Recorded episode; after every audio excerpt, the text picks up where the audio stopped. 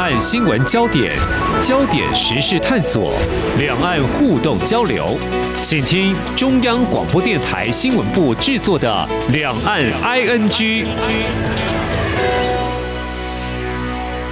听众朋友，你好，我是黄丽杰，欢迎收听两岸 ING 节目。那么前阵子呢，台湾的用水已经开始拉警报了哦。那么其实呢，还没有进入到夏天的高温。最近呢，位在新竹苗栗交界的学霸国家公园腹地竟然有森林火灾，它延烧了一两天哦。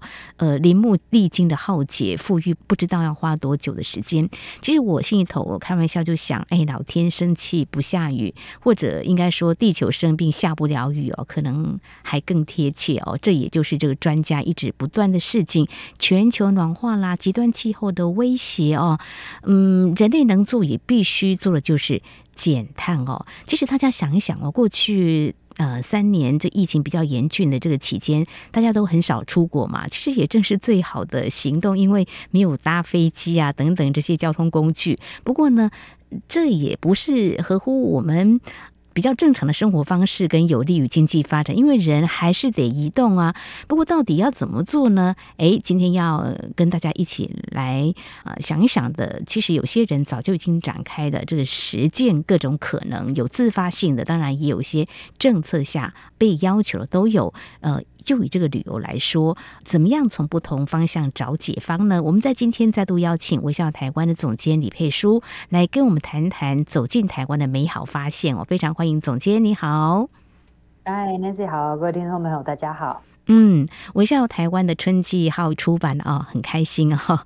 那我简单就描述一下，有五个字，就是心灵外宿中。我好喜欢写这简单五个字，还有啊，在上方写下更小的字，让。旅行成为改变的力量。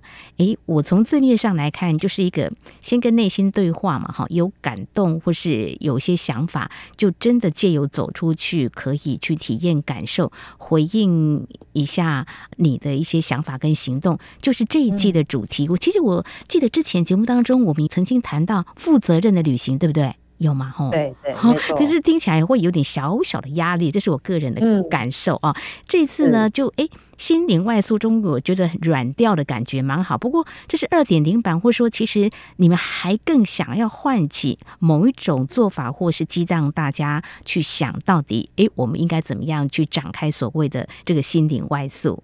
哎、欸，没错，呃，我觉得刚刚讲到的这个负责任旅行是去年微笑台湾发起的这个倡议，当然就是、嗯、呃，我还记得我那时候有跟 Nancy 讲，因为我们呃微笑台湾讲旅行好像已经讲了二十二年了，嗯，但是你就会发现说，哇，现在大家的旅行，当然除了自己去玩很开心啦，嗯、那这个除此之外，你会。为在地带来的一些影响到底是什么？就是你只是去那边消费了，但是那个消费可能没有回到在地，然后你可能只是带去了一点垃圾，然后 呃为当地造成了一些消耗，然后就离开了。还是说，其实我们的旅行可以也成为在地人一个安身立命的一个能量？我就觉得，哎，那个旅行的价值就不太一样嘛。那其实，在这个我们要讲永续旅游的背后啊，就有很多的事情我一直在思考。那这一年我自己学习到很多，因为台湾政策的推动的关系，我每次讲永续旅游都会想到什么，你知道吗？就想到环保。对，环保 不是等号吗？只想到环保，但是我经过这一年学习，我发现不是 哦。不能只讲环保，而且也不是只有环保，哦、所以你知道这个误区有多大吗？那这个误区造成这个误区的话，其实一来就是就像你刚刚讲的，我们一讲到永续，讲到环保，压力就很大。对，对，然后再来就是业者会觉得说，我除了环保，我没有其他事情可以做了。但是其实我们要努力的空间还很大，那个空间是，譬如说我们只是买在地的伴手礼，哎、欸，我们有获得啊，对不对？对呀。嗯、对，但是你吃到这么好吃的东西，同时你的消费也去支持了在地，这个就叫做永续。嗯、那你就不觉得这种一 gam 里狗，我们拿 gam c 口这种事情 做起来多好啊？就是利人利己的事情。那其实永续就是在讲的就是利人利己。嗯、所以我们今年一开始，就像刚刚 Nancy 讲的，我们用了一个比较软的方式来跟大家做这个诉求，嗯、就是心灵外诉中，就是我们在讲的其实是这些很棒的民宿。哦，我我可以跟你讲，台湾就像是民宿的博物馆一样，哦、你去到国外，它可能大概就是只有几个面向的住宿的空间，嗯，但是在台湾的话，各式各样的民宿都有。它因为它反映到的是这些民宿老板的个性跟风格嘛，所以他住在哪里呀、啊？他喜欢什么？东西，然后他想要用什么方式款待你，他就会呈现在这个民宿当中。嗯，所以当你住进一个很棒的民宿的时候，你可能没有意识到，其实这跟我们想讲的这个永续的价值，其实都扣连在一起。所以，我们也是想用这一刊来跟大家讲沟通一件事情，就是永续没有那么狭隘，永续不是叫你就是只有环保而已，它其实兼顾了文化的层面，然后社会经济的层面。都是我们正在做，而我们不知道。就是台湾其实算是模范生啦，就一直在做了，并没有他国际一姐，并没有。就是我们做了很多，但是我们要知道自己成绩还不错哦，然后我们要可以再继续往前。太棒了，不要这么窄化，既有环保哦，真的是我们做这些行动是连接到嗯，包括呃在地的生产支持一些呃有想法的，当然也是一个。减碳的环保一个力量，一个力量的连接了哦。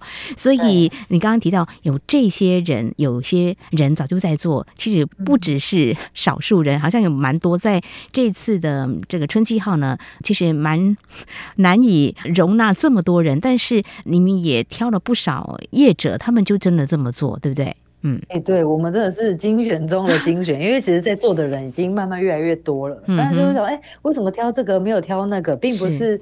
其他的不够好，而是我们想要 demo 不同面向的。怎么说？就是刚刚讲的，有一些语速，他可能真的就是很重视他在地的生态啊，因为他就是在可能在山里面，可能在海边，所以他对于呃附近的这些自然方面的生态方面的结合就会比较强调。那有一些呢，他就在都会区老城区，所以他要讲的是跟在地的文化比较有关系的，所以我们要收录这样子的进来。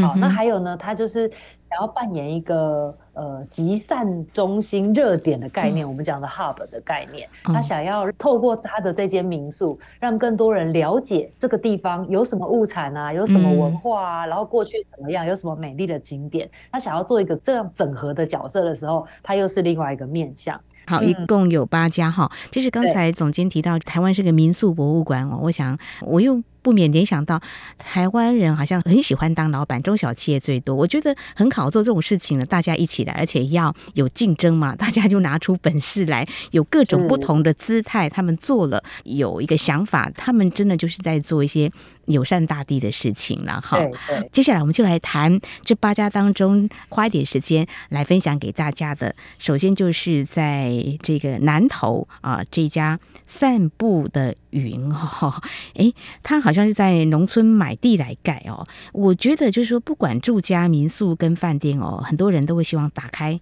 窗户或大门就会非常好的景观，就面海了，面什么哈？我想这里或许大概就是类似的哦。不过既然开民宿，我觉得。说句比较务实的，就是他们会有一些想法，但盈利之外，更想要做的就是怎么样透过这里的陈设跟旅宿者哦，来开启一些对话。但是也许不是那么直接就跟你谈这些，但是你吃的东西，你用的东西呢，就告诉你，这就是我们可以现在改变的开始哈。好，总监来好好介绍这家啊民宿的老板。好，就我们先从这个南投鱼池散步的云开始讲起好了。嗯，它是位于鱼池乡的投射这个聚落里面。嗯，那投射为什么叫做投射呢？你就知道投就是第一站。好，第一站，那它其实它的命名就是过去我们南投一个很重要的原住民族叫做少族。少族它跨越浊水溪的第一站就来到这边，所以就被命名为投射。嗯哼，好，那你就知道哇，投射盆地耶。那这个盆地有什么呢？它过去因为土地非常的肥沃，所以就种稻米，一整片的稻米。那那时候，呃，我们这个散步的云的主人大仁哥，大仁哥呢，我们我们都叫他大仁哥。大仁哥不是我们的陈建 仁院长，对，是另外一个鱼池乡的大仁哥。OK，叫范怀仁，我们都叫他大仁哥。那大仁哥就给我看了以前投射的照片，哇，那真的是一整片的黄金的稻田。但是你也知道，就是。后来呃稻米的需求可能陆续就下降了，所以他后来就开始转做，嗯、然后也呃农村的人力也一直在流失，嗯、所以你现在到那边去的时候，已经没有这么多的稻田了，主要会是以种槟榔跟蔬菜为主，然后蔬菜呢又以丝瓜为大宗。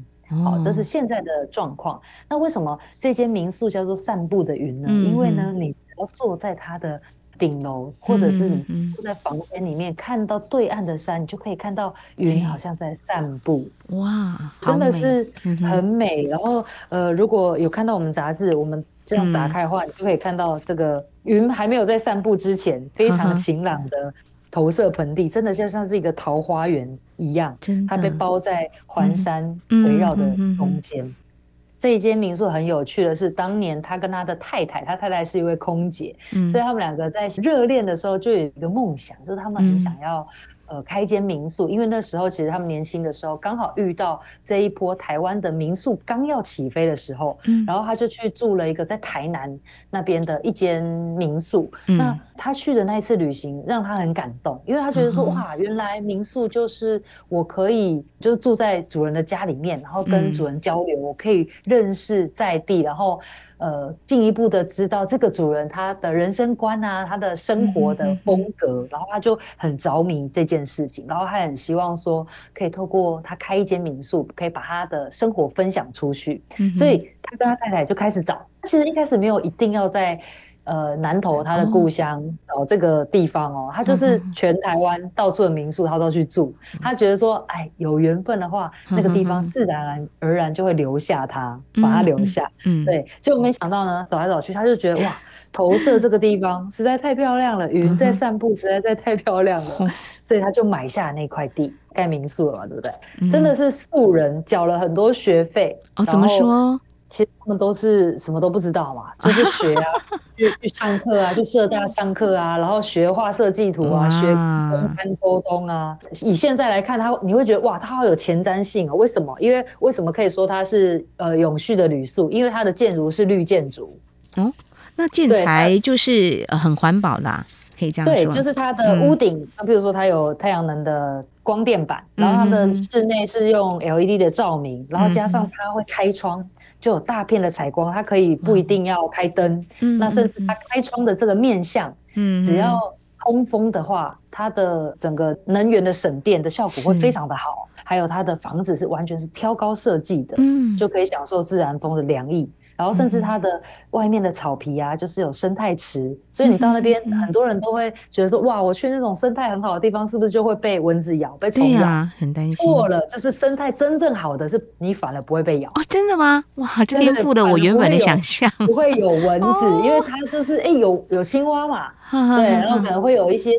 生态链会去维持一个平衡，嗯、但是我还是要提点啦，不要说你已经住到那种生态很好的地方，你还要去嫌说什么晚上蛙叫很吵啊，然后白天鸡叫很吵啊，然后有有什么壁虎啊，你就觉得说你不要嫌这怎么讲这一个现象嘛。那如果你选择了你喜欢这样的地方，我们就是学会跟他相处，因为其实现在人真的离大自然太遥远了啦，这也是我们每个人都必须要重新去学习的地方。但是他就跟我讲一个。很好玩的哦，他跟我讲说，你知道我那时候要用绿建筑，并不是我比较懂什么叫永续，而是我要省钱。哦是因为省钱，就就地取材吗？或是怎么样？应该是说他，你看我们刚刚不是讲了，他这样子可能冷气可以不要开那么低啊。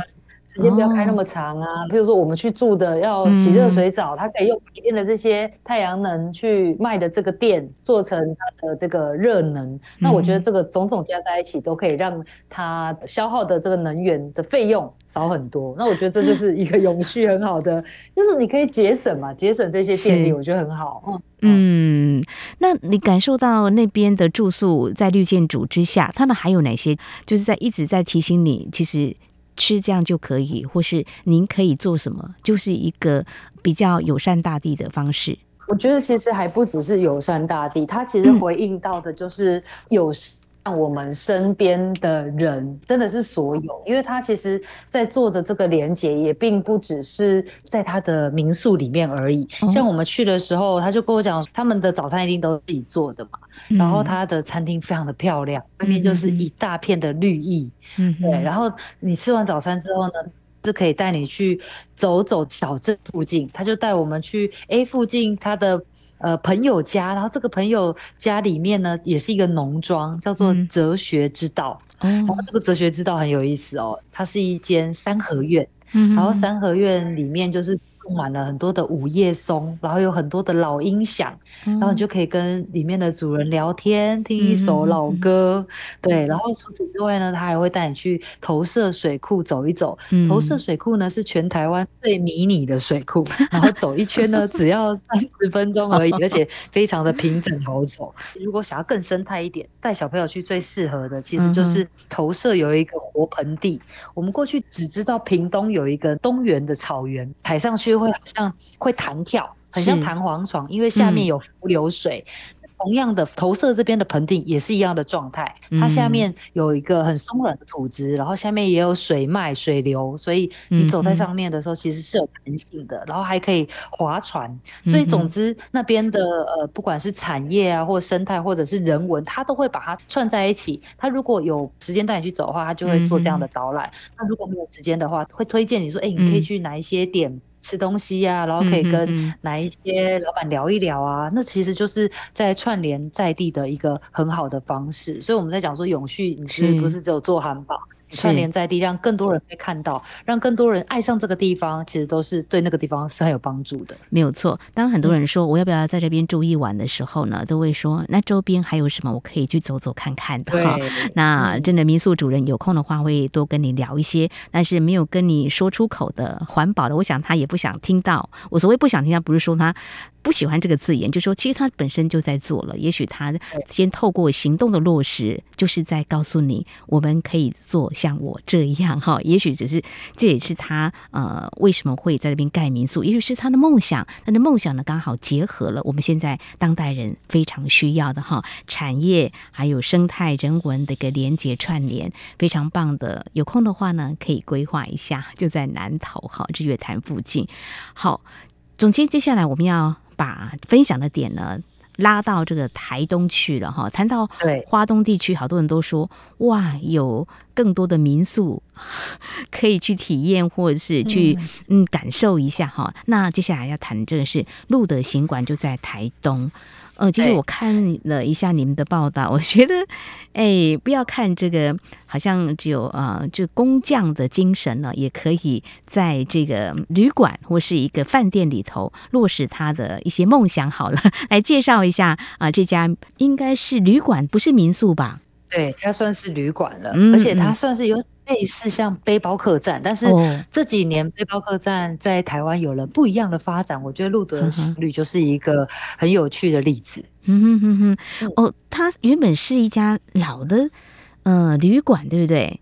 就是，可是有人看上它，就是 呃，我们说这个千里马，哈哈，就是也要有人看上嘛，哈。呃，我来介绍这个老板，本身是很会装潢，对吧？哎、欸，对，我觉得他很有意思哎。我先讲一下我自己去台东玩的一个经验，好，好，就是我去台东，当然不会只待在台东市，但是待在台东市的时候，嗯、你就会很希望可以离艺术村啊，或者是说一些呃比较集中的老城区，我们说是宝山那附近近一点。嗯，然后呢，刚好我就找到了这一个，我的同事推荐我，他说，哎、欸，那你要不要去？因为只有我一个人，那天是出差。哦，他说，哎、欸，那你一个人，那你要不要去住？路的行旅，嗯他在那个台东市区，然后我就一看，发现说，哇，这也太方便了吧！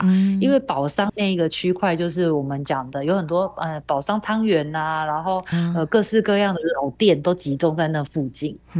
对，所以它过去那里是五十年前是风华一时的，呃，叫做省都旅社。那一栋旅社呢，它其实过去已经被尘封二十年了啊！哦。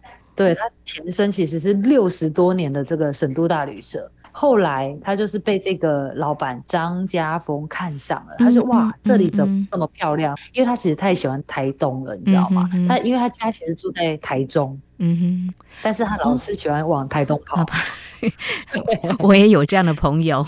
对，结果呢，大家就想说，好，你如果有钱，你就在那边买买，买一个自己家嘛，嗯、对不对？对，那你顶多要买就是买个独栋的也好吧。或者是小小间自己住就好了。就没想到他就看上了这一个屋况很棘手的老旅社，哎，就跌破大家眼睛。哇！然后真的，一买下来就只能想办法把它慢慢的恢复它美丽的那个样貌。我觉得其实很有心吧，因为如果不是。他出手的话，我觉得就像你刚刚讲的，千里马需要遇到伯乐，伯乐嘛，对对对。你如果没有办法恢复它原本有的状态的话，其实这个老旅社它也很难再重新被看到。所以那时候我去住的时候，哇，我真的超惊艳的，嗯、是傍晚到的，嗯、因为它有一个非常大的天井，知道它就有点类似半镂空的，然后它的采光非常的好。哇，这用在现在建筑，有些人会刻意去营造了哈。对对对。嗯它这就是现成的，所以它也许就修这个老旅社的过程中，哦、也许很辛苦，是保留它最漂亮的呃地方。然后它中间这个天部分，它就是种了非常多呃绿色的植物啊，然后让它整个看起来哇都很漂亮。然后白天的时候，因为要喷水嘛，嗯、场景就看起来非常的梦幻。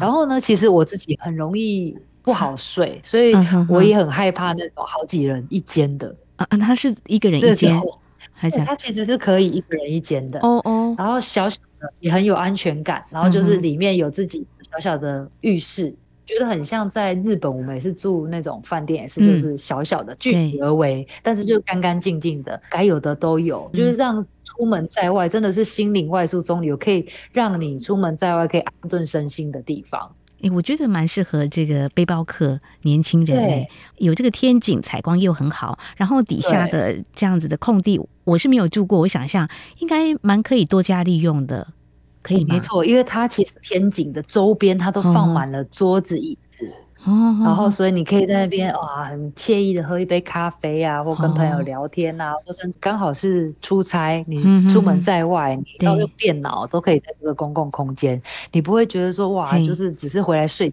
的地方。然后甚至你去附近呃买个东西回来吃，你都可以在那个公共空间做使用，因为它有厨房，而且它还有一个超棒的，我一定要推荐它，是因为它的。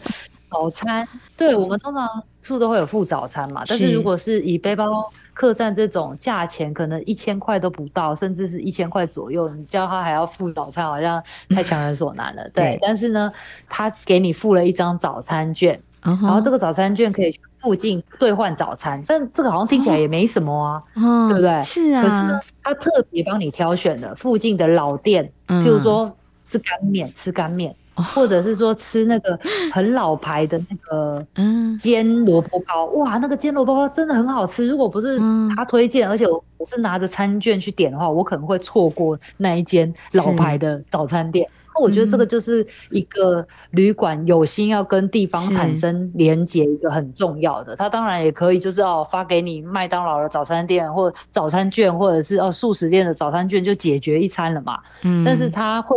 我说：“哎、欸，那我去找找看，我的附近有什么很值得推荐给大家的伴手礼啊？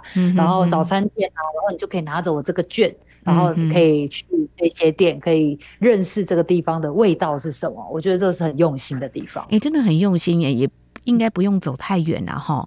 我觉得我们住宿的时候都会想说，哎，那晚上做什么？或早餐的时候，哎，要去哪里吃？有时候有这种想法嘛哈。那我觉得他又跟在地紧紧的连接，而且他不是当地人嘞，对不对？对啊。那那他会有这份心，我觉得真的很有心。哎，而且会去找到一些当地非常有特色的，让你去饱餐一顿，而且去品味一下什么是在地的味道哈。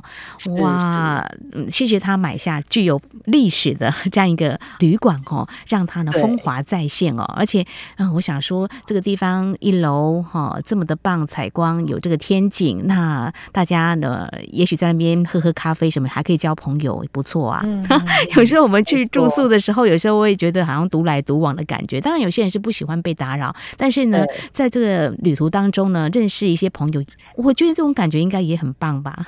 很棒，很棒，没错。嗯、而且像譬如说这个呃家风。这个主人就有推荐给我们他附近很喜欢吃的一些点心，哦像譬如说这个幸福绿豆汤啊，六十年的绿豆汤，原汁原味，粒粒分明。然后我就觉得哇，一个一碗绿豆就可以有这么传统的风味，然后在那边可以买回去吃，或者说你就在那边吃也很好。然后我还记得，呃，我自己很喜欢那个仙草有没有？嗯，卖那个仙草汁的，它那附近有一间也是老牌的仙草汁。嗯还有一些酒吧啊，然后还有一些，比如说像是那个，就是晚上你会觉得自己很像在地人，你知道吗？好像就是你用走的出去就可以买到在地很多很风味的这些小吃。然后甚至我那一次去超市，因为我在台北工作太久，有时候就是会觉得哇，我的那个肩颈酸痛。他还跟我讲说，那你可以去哪里哪里，他那边有那个就是推努步行五分钟十分钟可以到的地方，所以我觉得这是一个很好的。然后他就像是一个里长伯一样，就是那边的年轻人啊，嗯，呃，就是店员都很愿意跟你分享。嗯，就是蛮有这个人的温度。他就在这个台东市嘛，哈，哎，嗯，我觉得大家可以考虑一下，去体验一下我们总监在今天跟我们分享的哈。节目当中也曾经访问了一些从中国大陆来的朋友哦，他们到台湾来旅游，他们最喜欢的就是。台湾的民宿，他们说好有温度，可以跟主人好好的来聊。嗯、呃，所以今天因为时间受限的关系啊，只能够先分享这两家啊。非常谢谢这两家的老板这么的有想法哦。也许他嗯实现的是他个人的梦想，但是他所带进来的连接的一些可能呢，呃，是可以让地方呢更有活力，而且可以让我们想很多。在永续，我们还是要谈这个字眼哈，呃，所以其实我翻阅你们的春季号，还是有写这样几个字，我分享一下关于永续。我们说的太多，做的太少。那谢谢这些有在做的人，他们真的是很有心哈。那刚才呃总监有提到一个部分，我想把这份我最近看到的一则报道，我心里头是蛮有感触的。也许提醒呃中国大陆也提醒我们，这是。嗯，一家全球管理顾问公司啊，麦肯锡公司最近所发表，他说，包括美国、印度、沙地阿拉伯有十三国，一共有五千多位受访者，他们去问哦，有没有这个环保意识？中国大陆游客环保意识可以说是居。管哦，这个数据还说，超过百分之六十受访的中国游客担忧气候变迁，而且认为将来航空公司应该营运碳中和的航班。不过，却又在另外一个报道当中看到一个，我们一起加油吧。呃，就发现就是中国大陆出外旅游的人却。比较没有打算多花钱体验比较优质的旅行方式，也许我们都可以把这个数字再来做改写了，因为真的哈，我们一趟的旅游其实可以让这个呃经济发展有正面的注意，但是呢，减碳呢也是我们应该想的哈。那当然，我们欢迎中国大陆的民众到台湾来旅游，来体验一下我今天跟我们微笑台湾总监。佩书啊，所介绍给大家的，这是其中两个。今天在节目当中分享的，有更多，我们呃可以一起来走走看看，体验一下。所以 这边也可以呃 跟大家说一下，因为我们今年就是想要串联大家一起。告诉更多的人，就是我们在讲的永续旅游，其实不是只有环保这件事情，嗯、就是像刚刚好玩的好吃的，它其实都是可以听到我们想要谈的旅行的价值是什么。嗯、所以，我们今年有做了一个串联，这个串联就是我们找到非常多算是永续的旅宿，然后他们会提供这个永续的款待，他会准备这些小礼物或者导览啊，可以让大家拿着我们。今年春季号的季刊，你就可以去订房。订房之后，你只要 给他看是我们的读者，你就可以享有这样的一个呃优惠，或者说伴手礼，或者是说导览服务。对，四月就会上线喽，好棒哦！谢谢。好，人手啊、呃，这个一本《微笑台湾春季号》呢，我们一起来加入这样的行动了，非常棒！谢谢你们为我们设想这么多。有些人真的很想去，但是少一点点的动力啊。那今天我们说的这么一些，希望有一点点催化的力量，希望大家一起来把这样的好事。发挥我们的影响力，也贡献一己之力的，非常谢谢我们微笑台湾总监李佩书今天的分享，谢谢你哦，谢谢 Nancy。好，以上就是今天两岸 ING 节目，非常感谢听众朋友您的收听，华丽姐祝福您，我们下次同一时间空中再会。